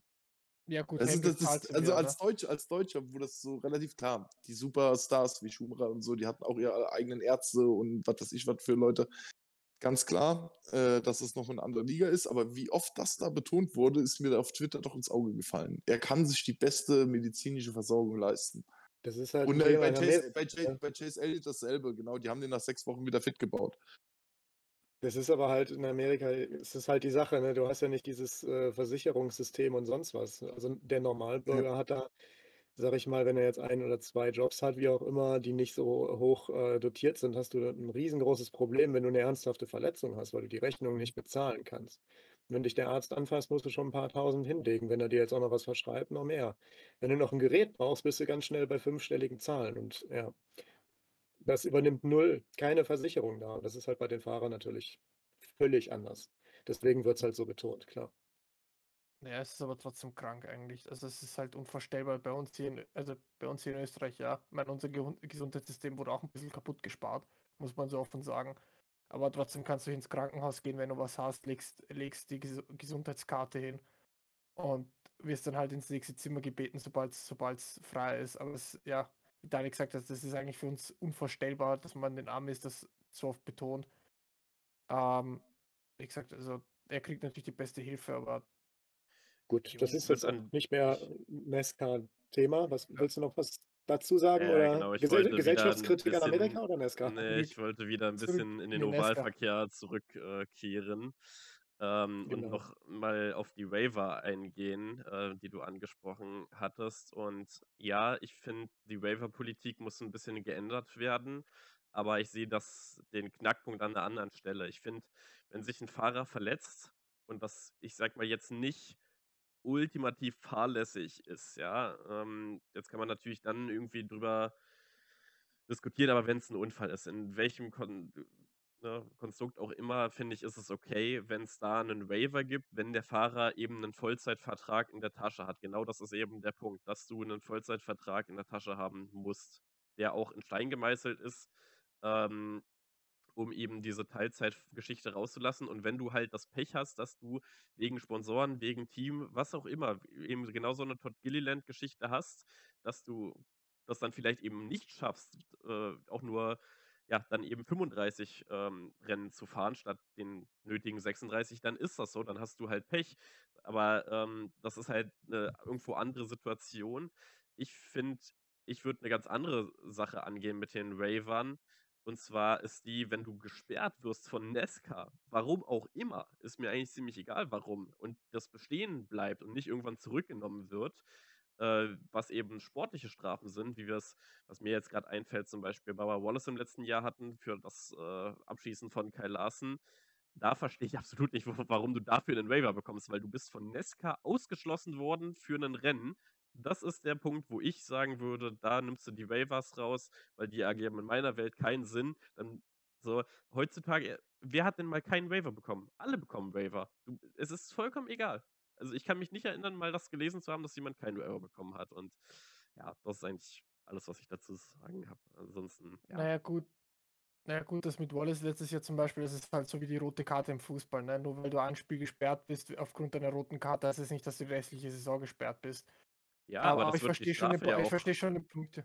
die, Ja, die Strafe ja auch viel härter machen. Also sonst so bringt dir das halt nicht viel, wenn du mal ein Rennen aussetzt. Ich meine,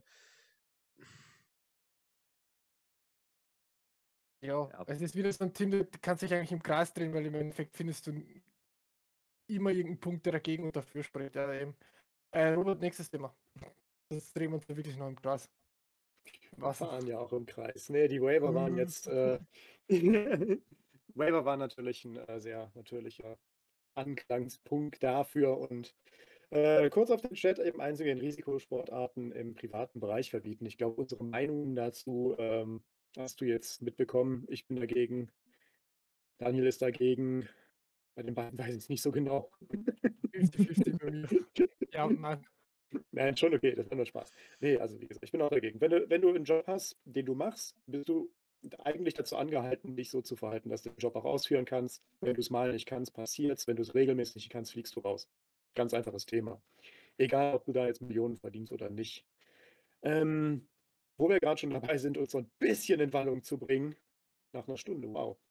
Ähm, Short Track Package. Oh, du das alles? Ich kann dazu nur sagen, Martinsville habe ich mich immer darauf gefreut. Seit letztem Jahr ist es irgendwie scheiße.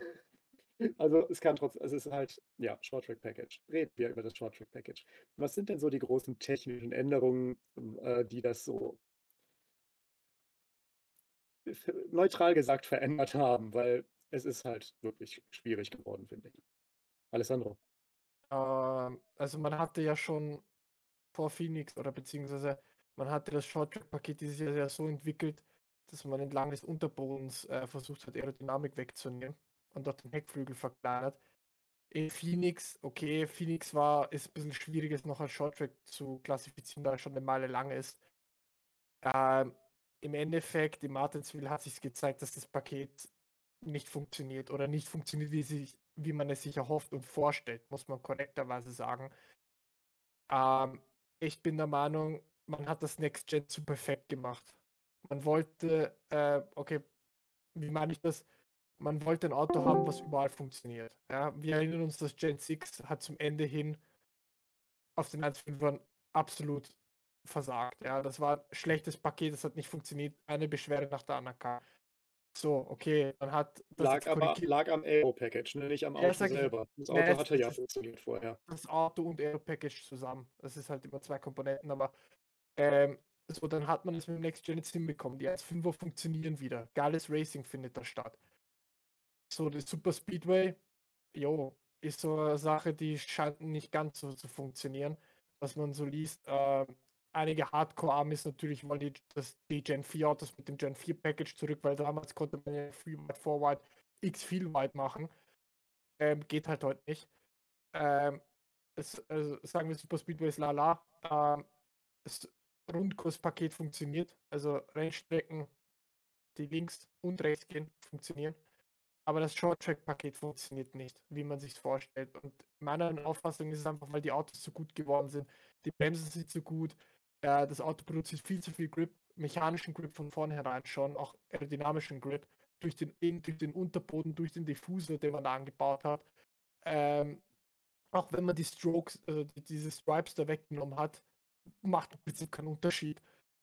Ähm, und deshalb finde ich, man sollte, wie soll ich sagen, den ganzen Diffus mal abbauen. Man sollte Reifen nehmen, wie gesagt, gut, ihr sollte sich meiner Meinung nach hinsetzen, wirklich Reifen entwickeln, die sowas von der Mischung her, wie es damals in der Formel 1 mit Hypersoft, Ultrasoft waren, die also wirklich brutal abbauen nach ein paar Runden. Solche Geschichten beginnen zu experimentieren. Vielleicht auch für Short Tracks mit zwei Reifenmischungen experimentieren. Ich sag nur, es gab mal ein All-Star-Rennen, da hat man tatsächlich eine weiche Mischung probiert. Da gab es so grün geflankte Reifen und die normalen gelb geflankten. Hat man experimentiert, probiert. Vielleicht wäre es für Short Track wieder was. Äh, muss man experimentieren, wie gesagt. Äh, aber wie gesagt, das äh, Unterschalten ist natürlich das ganz große Kritikpunkt, weil Dale Earner Jr. zum Beispiel noch und Dale Jarrett können das nicht ab. Also wenn zwei Hall of Famer äh, sich so dagegen wehren, dann jo, hat das was zu heißen und die beiden haben was zu melden in der NASCAR, nenne ich es mal. Äh, das sind dann doch Größen und Dale Jr. meint zum Beispiel, oh, das schalten wir vor Wahlen raus. Gibt eigentlich keinen Grund dass sie drin sind, ähm, das braucht es eigentlich nicht. Und Dale Garrett ging halt auch so in die Richtung, hat gemeint, eigentlich nur Frontkursen und vielleicht Pocono wegen der Charakteristik der ersten Kurve. Äh, oder der Strecke besser gesagt. Aber ansonsten brauchst du es halt nicht. Das ist halt nicht NASCAR und das ist nicht Stock Car Racing. Wobei man halt sagen muss, Stocker Racing ist es schon ewig lang nicht mehr. Also, also Next Gen ist im Prinzip ein Prototypenbau, ähm, der halt nichts mehr mit dem Stock Car zu tun hat, außer halt das Facelift und die Beklebung hinten. Ähm, ansonsten, ja, wie gesagt, also gut, ihr, finde ich, könnt den ersten Schritt machen und wirklich Reifen entwickeln, die wirklich nach, keine Ahnung, 15, 20 Martinswehr-Runden wirklich so abbauen, dass man wirklich strategisch äh, darüber nachdenkt, okay, vielleicht in einer Stage ein oder zweimal oder vielleicht dreimal zu stoppen. Aber ja, Daniel, was sagst du dazu? Was sage ich dazu? Ähm, Danny Hamlins Meinung sage ich dazu. Lass uns den Karren 900 PS geben dann kommt nämlich die Physik ins Spiel und dann kannst du da auch den Diffuser dran lassen und dann kannst du auch die ganzen äh, anderen aerodynamischen Dinger äh, lassen, wie du willst. Wenn du dann die 900 PS wieder auf der Hinterachse hat, äh, hast, dann äh, wird es automatisch instabil und dann äh, wird es auch wieder lustig. Das ist auch so, das ist, was ich dazu sage. Äh, Himmeln sagt auch dazu, fand ich ganz interessant. Ähm, lass uns das einmal ausprobieren. Wenn es funktioniert, ist gut und wenn es nicht funktioniert, halte ich für immer meinen Mund. Und äh, ich denke, das ist so eine Herangehensweise, gibt den Dingern Power auf die Hinterachse und dann kommt der Rest vom Spaß ganz alleine. Ja, viel mehr Meinung. Erklärt, warum es so ist, hast du schon, brauche ich nicht nochmal und deswegen spiele ich den Ball direkt weiter an den Rob. Ja, im Endeffekt habt ihr ja schon das meiste drüber gesagt. Ich denke, was halt schön zu sehen sein wird, wird das All-Star-Rennen in North Wilkesboro, wo man einen sehr aggressiven Asphalt hat, ähm, wo man, also ich sag mal so, dieser Asphalt wird die Reifen einfach schreddern. Da kannst du wahrscheinlich ankommen, mit welcher Mischung du auch immer möchtest. Und ich denke mal, da werden wir einen massiven Fall-Off sehen und dementsprechend auch ein ziemlich cooles Rennen. Hoffe ich zumindest. Ähm, müssen wir mal schauen. Du kannst jetzt natürlich nicht hingehen und die ganzen Shorttracks irgendwie äh, mit Absicht schlechten Asphalt hinmachen. Die Rechnung wird nicht aufgehen. Aber ähm, ja, ich, ich denke, de, es gibt zwei Angriffspunkte: Diffuser komplett weg und die, ähm, die Schaltübersetzung ändern. Und ich denke, dass das beides kein großes Ding. Das, das muss doch relativ einfach möglich sein. Das ist jetzt kein Hexenwerk. Und äh, ich denke mal, dann, dann sieht die Sache auch schon wieder anders aus. Dazu wäre natürlich ein Traum auch noch Reifen mit, mit Vorlauf an sich zu haben. Ähm, ja, aber ich denke, die anderen zwei Sachen würden, würden schon mal auf die schnelle, eine, eine kurzfristige, sehr leicht umzusetzende Änderung bringen. Und ja, ich würde es einfach probieren. Ja. wurde quasi alles gesagt. Beim Schalten würde ich vielleicht noch ergänzen, ähm, dass du das irgendwo cappen müsstest, äh, weil wenn du nicht schaltest, was sinnvoll wäre, kommst du halt nicht dahin, dass du in den ruhigen Drehzahlen bleiben kannst, so wie es jetzt momentan ist. Ne? Du musst es halt hochziehen letztendlich, dadurch, dass du möglichst viel Kraft auf die Hinterachse legst, am besten ohne die Diffuser, wie gesagt, richtig. Wenn du halt ein Allround-Auto machst, funktioniert es nur in der Mitte. Und außen funktioniert es auch ish, halt nicht gut. Und das sehen wir ja an den, an den, an den äh, Shorts und an den Supers ein bisschen halt an den, an den beiden Außenextremen und das ist halt ein großes Problem. Ganz wobei einfach. Ich, wobei ich noch sagen wollte, wegen North Wilkesboro, ne, die, die hatte ja einen Reifentester veranstaltet. Ähm, da gab es ja, ich glaube, Reddick, Austin Dillon, Chris Buescher, wenn ich mich jetzt nicht komplett täusche. Äh, glaube ich, die drei waren es, die dabei waren. Und da hat man halt schon voll oft dann gemerkt über den Stint. Also es ist genau das eingetreten, was du gesagt hast, Rob. Das Verhalten war so aggressiv, der Reifen geschreddert und das im Prinzip ist auch gut angekommen. Weil es, äh, ich glaube, Austin Dillon war es, der meinte, im Endeffekt geht es darum, deine Reifen zu managen. Und das ist halt sehr gut ist im Prinzip, weil dann die Fahrer wirklich auch was zu tun haben, wenn man wenn man so formulieren will, das, was er äh, von sich gegeben hat oder wie man das interpretieren will. Ähm, und ich freue mich auch auf Bureau, vor allem weil Harvick mit der 29 fahren wird. Ähm, eine One-Time-Geschichte. Ähm, aber, aber ja, mal schauen, was noch Wilkesboro bringt. Ähm, und vielleicht, wer weiß, wenn noch Wilkesboro gut ankommt, wird es vielleicht nächstes Jahr ein festes Rennen. Würde ich mir wünschen. Ähm, aber ja, mal gucken. Ist jetzt mal All-Star Race und dann weiter. Übrigens, Dover ist jetzt am Sonntag. Die fahren aber nicht mit dem äh, Short-Track-Paket, weil in Dover Regen nicht möglich ist. Also Regenrennen ist in Dover nicht möglich. Und Dover hat kein Licht. Ja, und Dover hat kein Flutlicht. So, super. Okay, ähm, ich würde sagen, Short Track Package haben wir auch einiges zu gesagt. Falls da noch, äh, falls, äh, ganz kurze An An Anmerkung, was, was wir irgendwie immer vergessen. Falls zu diesen Themen noch irgendwelche Meinungen von euch kommen, die wir jetzt nicht machen oder die jetzt noch nicht rauskommen, könnt ihr gerne auch äh, immer unter die Ankündigungen im, im Twitter schreiben. Da können wir gerne dann noch weiter diskutieren oder das äh, schon vorher mit reinnehmen. Fände ich eigentlich ganz angenehm, dass wir das so ein bisschen interaktiv dann haben an der Stelle. Ich habe mir das jetzt nicht nur zusammengebaut, um das Wort interaktiv zu haben, aber ich wollte, würde jetzt direkt rübergehen ähm, übers Public Viewing, wo wir waren, der Daniel und ich, mal ein bisschen drüber reden. Äh, ich denke mal, Shorttrack habt ihr, habt ihr nichts mehr zu? Nö, fang mal an hier zur Gut. 10 Märchenstunde. Gut, wir waren da, war cool. Nächstes Thema. Nein, Quatsch.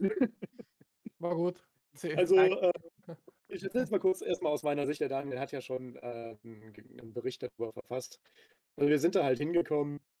Das Lustige war, nebenan war noch eine Jazz-Veranstaltung, das wird hinterher noch mal witzig. Und ähm, man wusste quasi direkt, dass man da ist. Ne? Da stand halt ein riesiger ähm, amerikanischer Toolbus, der später losgefahren ist, wo man hören konnte, dass er ein fucking V8 drin hatte. Das war richtig laut und schön um halb zwölf.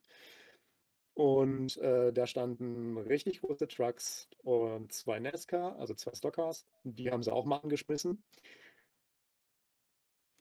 Und halt eine ganze Menge Leute in Bärten und Holzfällerhemden, sage ich mal ganz blöd. Also, sa- sa- man, man, man wusste schon, dass man richtig da war. Und äh, spielte sich auch einiges draußen halt ab, weil da halt entsprechend die Karren standen, der Foodtruck war und äh, ja, drinnen gab es dann US Candy natürlich, dann den DA-Cast Shop aus Koblenz, da kann der Daniel gleich noch was näher drauf eingehen, der hat da nämlich ein bisschen äh, mehr noch geredet in die Richtung. Und natürlich äh, ein bisschen Programm vorher. Er hatte drei Stunden Zeit, bevor die Rennen losgingen und da gab es dann halt äh, zwei Spiele, die mir jetzt die ziemlich Klischee waren natürlich. Es gab ein Wetttrinken und ein äh, äh, Chili-Wettessen. also nicht Chili, aber Süßigkeiten, die scharf sind. Und ja, das, äh, das letzte habe ich übrigens vergeigt, weil ich die nicht schnell gegessen habe. aber besonders scharf fand ich es nicht. Das möchte ich zu meiner Ehre äh, noch sagen. Ansonsten war es halt cool, wirklich kürzer drin an den Tische, die große Leinwand, äh, jeder konnte mit jedem quatschen rein prinzipiell. Wir hatten vorne eine Reihe, da saß ein Rennteam, bei dem wenig Interaktion tatsächlich stattfand, aber äh, die saßen da quasi als rote Wand und haben auf die, auf die Leinwand gestarrt. Und es war sehr, äh, sehr schön. Am Ende konnte man noch mit den Veranstaltern ein bisschen reden. Es waren alle sehr offen und äh, zugänglich. Also da hat sich jetzt niemand wirklich so verhalten, dass man sagt, äh, gut, es gab ein paar kritische T-Shirts, aber die gibt es überall. Mhm. Daniel, geh mal was weiter äh, in die einzelnen Punkte. Ja, also ich habe die äh, 200 Kilometer hin und 200 Kilometer auf mich genommen. Robert hat es ja ein bisschen kürzer. Und äh, ja, bin da angekommen, habe es in meinem Bericht geschrieben. Wenn euch der Bericht gefallen hat, lasst mal ein Like da. Immer schön interagieren, weil Community kommt vom Mitmachen. Und äh, deswegen äh, besucht die Events, liked das Zeug und äh, nimmt auf Twitter und Instagram Teil, das kann ich immer nur ans Herz legen, weil wir geben uns ja Mühe, machen das alle so hobbymäßig und äh, wir freuen uns wirklich riesig, wenn da Interaktion zurückkommt. Das wollte ich einfach nur mal gerade vorne hinweglassen. Und vor allen Dingen Real Life rockt, weil wir sind ja sonntags immer schön an unserem Twitter und Insta und äh, hinter dem Computer versteckt in unserem heimlichen Zuhause. Und wenn dann mal so nach der Corona-Seuche wieder was geht, dann äh, sollte man auch teilnehmen. Und US Candy und German Rednecks haben das veranstaltet in äh, Oberhausen in der alten Industriehalle. Und äh, also ich fand es eine gelungene Veranstaltung. Und äh, das Schönste an dem Abend, was mir da dran gefallen hat, war halt Netzwerken auf Oldschool-Art mit einer Bier in der Hand und alle haben so dieselbe Leidenschaft und denselben Dachschaden und jeder cheert für einen anderen Fahrer und äh, da kommen halt lustige Gespräche zustande. Ich habe den Abend sehr genossen, habe mich gefreut, auch Robert nochmal Real Life wiederzusehen. Habe einen Twitter-Urgestein, den Krish, kennengelernt, der angereist ist und äh, da auch äh, sehr sympathischer Typ und äh, haben den ganzen Abend, also kurzweilig, also es ging rum, rum ohne Ende. Ja, und halt dann so, ich bin ja so ein äh, Konsumopfer, haben natürlich dann bei US Candy mit dem amerikanischen Geschnuggel da eingedeckt und äh, musste mir natürlich auch bei MRS äh, Modellauto aus Koblenz, den Laden, den ich vorher nicht kannte, muss ich ganz ehrlich gestehen, ähm, ist ganz bei mir um die Ecke, habe den heute auch besucht. Ähm, habe ich mir auch noch einen äh, Kevin Harvick äh, Diecast mir gegönnt und äh, ja, vom Moonshine muss ich leider die Finger lassen, weil ich ja Fahrer war. Äh, aber ich hätte mich an dem Abend auch genauso gut abschießen können. Also es, äh, die Atmosphäre hat gepasst, äh, Preis-Leistung, Preise in Ordnung und äh, ein super schöner Abend. Und halt das Netzwerken, Leute kennenlernen und äh, das war schon toll. Und ich hoffe, dass sich das für die Veranstalter da bezahlt gemacht hat. Und ich würde mich sehr darüber freuen, wenn es da noch eine dritte Auflage von gibt und sich halt immer weiter rumspricht. Und was man auf Twitter halt so liest, ist, dass die Leute auch Bock drauf haben und äh, wenn es denen möglich ist, gut, dass man nicht 500 Kilometer fahren kann, ist mir auch klar. Aber wenn es halt passen sollte, dann äh, kommt da hin. Und wenn Robert oder wir irgendwo auftauchen, kündigen wir uns vorher an. Ja, sprecht, sprecht, sprecht uns an und, äh, und äh, dann lernen wir uns kennen und interagieren. Und wenn drittes, mir, kommt, also, das hat Spitz gemacht. wenn drittes kommt und wir das erfahren, gehen, ma- machen wir natürlich sofort. Äh, organisieren wir, dass wir dahin können und äh, geben das natürlich auch weiter, dass jeder die Möglichkeit hat, irgendwie hinzukommen. Wir haben uns auch direkt drei die-Casts noch mitgenommen, eins für äh, eine Frau und zwei für die Kinder. Es musste einfach sein. Ich, ich habe dann verzichtet, weil ich habe schon ein paar. Und ja, was ich äh, mit dem Jazz-Veranstaltung noch eben meinte, war, ähm, die haben die NASCARs angemacht und mal richtig äh, aufs Gas gedrückt. Eben an die Jazzveranstaltung waren. Ich glaube, die haben kurz unterbrochen. Es war einfach herrlich. Du stehst da und das Ding ballert, deine Lunge brüllt und du weißt genau nebenan, die hören gerade NASCAR, ob sie wollen oder nicht. Das im Real Life, das war fucking gut. Weißt du, was schön ist? In der Woche darf ich auch Nesca in Real Life hören, weil in Valencia bin wegen der Nesca. Saison geht los. In der Woche. Top, das ist geil. Das ist geil. schon, freue ich mich schon tierisch drauf. Ja, Bei der Formel Bilder, E ja, war- also, wo- wovon wovon es keine Bilder gibt, ist nie passiert. So, schau, sorry. Ja, bei der Formel E war nicht so viel v, äh, V8-Sound. Ja, das äh, war nicht so. Draußen, ja. Dieses Elektrogedöns bleibt vor den Türen her, ja. Das einzige, was kleben geblieben ist, sind die Klimakleber. Ich finde, was, hast- ich finde, was die Formel E machen sollte, wären diesen, diesen Fahrsound, den, die, den Hyundai in ihre E-Autos baut. Das wäre sehr Ja. angenehm. Das ist wie ein klassisches Konzert dann. Leute, wir sind hier Nesca. Deswegen mache ich mich darüber lustig. Wir sind hier Nesca-Podcast hier. Wir bin ich nicht mit Formel E oder wie das heißt. Jedenfalls, äh, weiter zu, ich glaube, weiter zu Linksabbieger und Rechtsabbieger der Runde. Alles Äh. andere als heute eilig. ne? Ja, wir, soll, wir sind ja schon Stunde 15 und näher, wir sollen jetzt hier keinen 3 Stunden Marathon draus machen. Ähm, Stunde 15 äh, sagen wir Linksabbieger der Woche war für mich, oder beziehungsweise Linksabbieger der letzten drei Rennen, war für mich Chase Briscoe, weil er zweimal Fünfter, einmal Vierter wurde. Oh, sich sehr stark in Martinsville präsentiert hat, sehr stark in Bristol war. Talladega kann ich jetzt nicht zu viel sagen. Wie gesagt, habe ich nicht ganz gesehen, das Rennen, nur die Highlights, aber Bristol dort und Martinsville hat mir gefallen. Deswegen Linksabbieger der Woche oder beziehungsweise Linksabbieger der drei Rennen, Chase Briscoe aus dem Stuart Haas mit der Startnummer 14. Daniel, wer Das ist ist die? Clinton Bauer 14, wollte ich nur mal sagen. Ich weiß. Ähm, mein Linksabbieger, äh, kurz und knapp, bisschen langweilig. Ich habe es eigentlich am Anfang von dem Podcast schon vorweggenommen. Äh, Christopher Bell äh, mit dem Sieg. Dann halt noch die super Platzierungen durchgehend. Und äh, bin ja auch kleiner Fan. Also Christopher Bell ist beim letzten Podcast immer noch mein Linksabbieger. Linksabbieger, ich habe mich ein bisschen schwer gefahren, habe mich dann aber tatsächlich für Eric Almirola entschieden, einfach weil mir der Oha. Move äh, in Talladega Ende zweiter Stage so gut gefallen hat. Äh, das, ich weiß nicht, das war irgendwie mein kleines Highlight der letzten drei Wochen. Äh, es war ein cooler Move, perfekt getimed, so macht man es auf den Super Speedways, ähm, ist am Ende ja jetzt nicht viel draus geworden, aber in der Sekunde fand ich es extrem cool und ähm, ja, ich finde, kann man auch mal erwähnen, äh, wenn da eine gute Aktion passiert, weil sonst sieht man ja leider jetzt nicht so viel in der Stadt Nummer 10.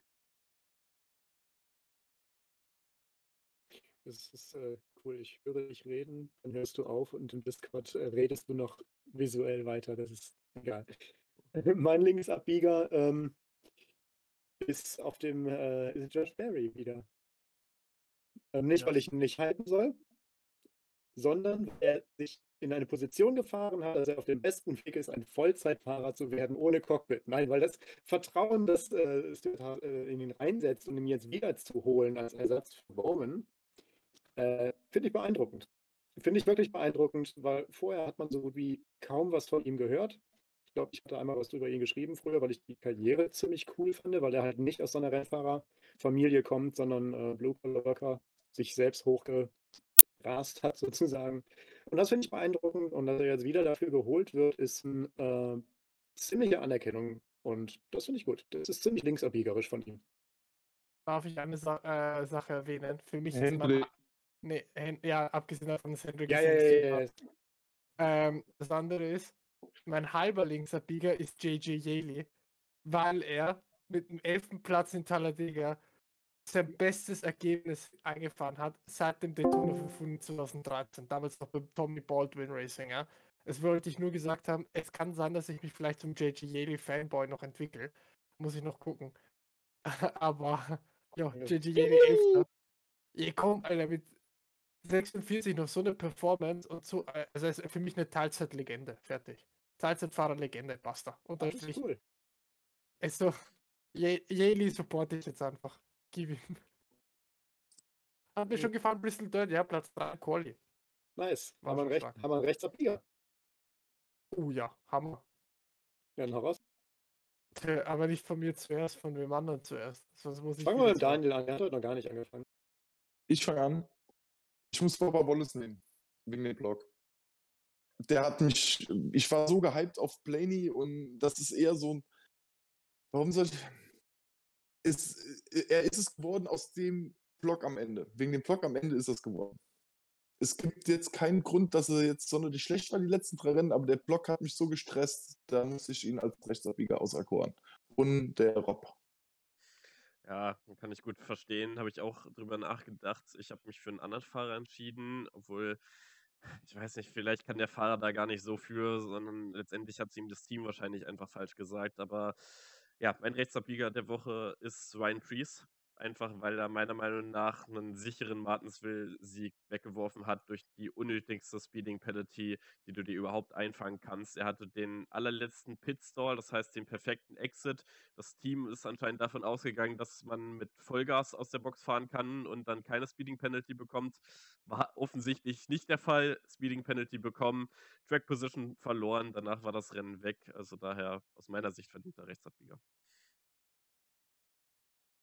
Äh, dann Ähm, fangen wir mit mir an, Baba Wallace. Ich wollte es auch sagen, weil er, den, weil er einen quasi Sieg weggeschmissen hat, einfach damit. In, äh, er ist ein guter Fahrer, es fehlt da anscheinend dann an den Nerven der Erfahrung und äh, äh, deswegen ist er mein Rechtsabbieger.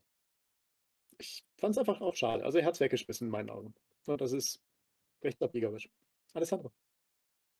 Das Problem, ich habe nicht so wirklich einen. Also, es, also, wie soll ich sagen, es gab jetzt wirklich keine negativ herausgestochen hat. Klar, Ryan Priest, das war eine dumme Aktion in Martinsville.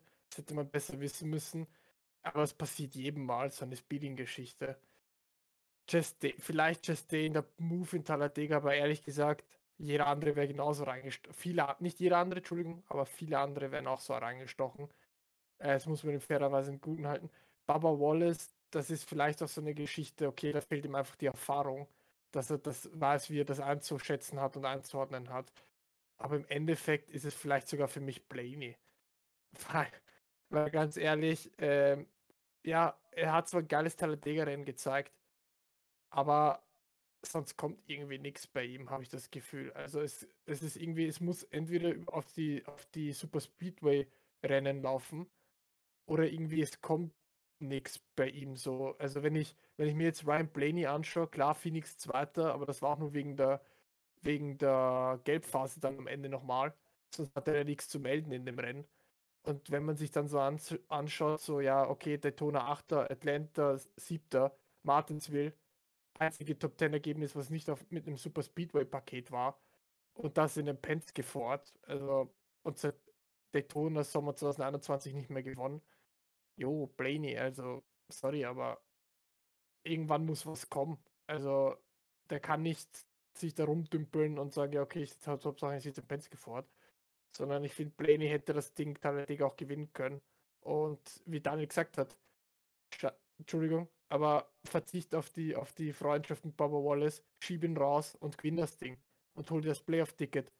So, im Endeffekt ist halt das das Business und ein Roger Penske interessiert es genau 0,0%, ob du äh, mit Baba Wallace best Freunde bist oder nicht. Oder, keine Ahnung, mit einem mit Chuck Smith oder wie, wie die auch heißen mögen ähm, im Endeffekt musst du gewinnen und im Endeffekt musst du deine Ergebnisse einfahren und die muss Blaney fahren und ansonsten, ja, ist er für mich deswegen der Rechtsabbieger, weil das Taldegerennen hätte er gewinnen müssen. Fertig. Punkt aus. Basta.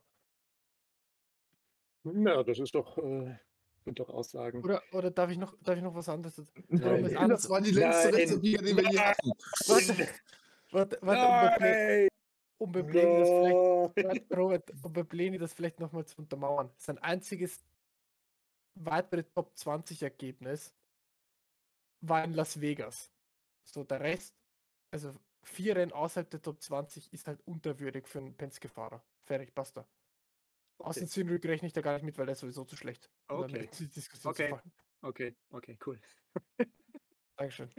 Das war meine Präsentation. Sorry, aber da musste ich jetzt, da musste ich jetzt ein bisschen drüber.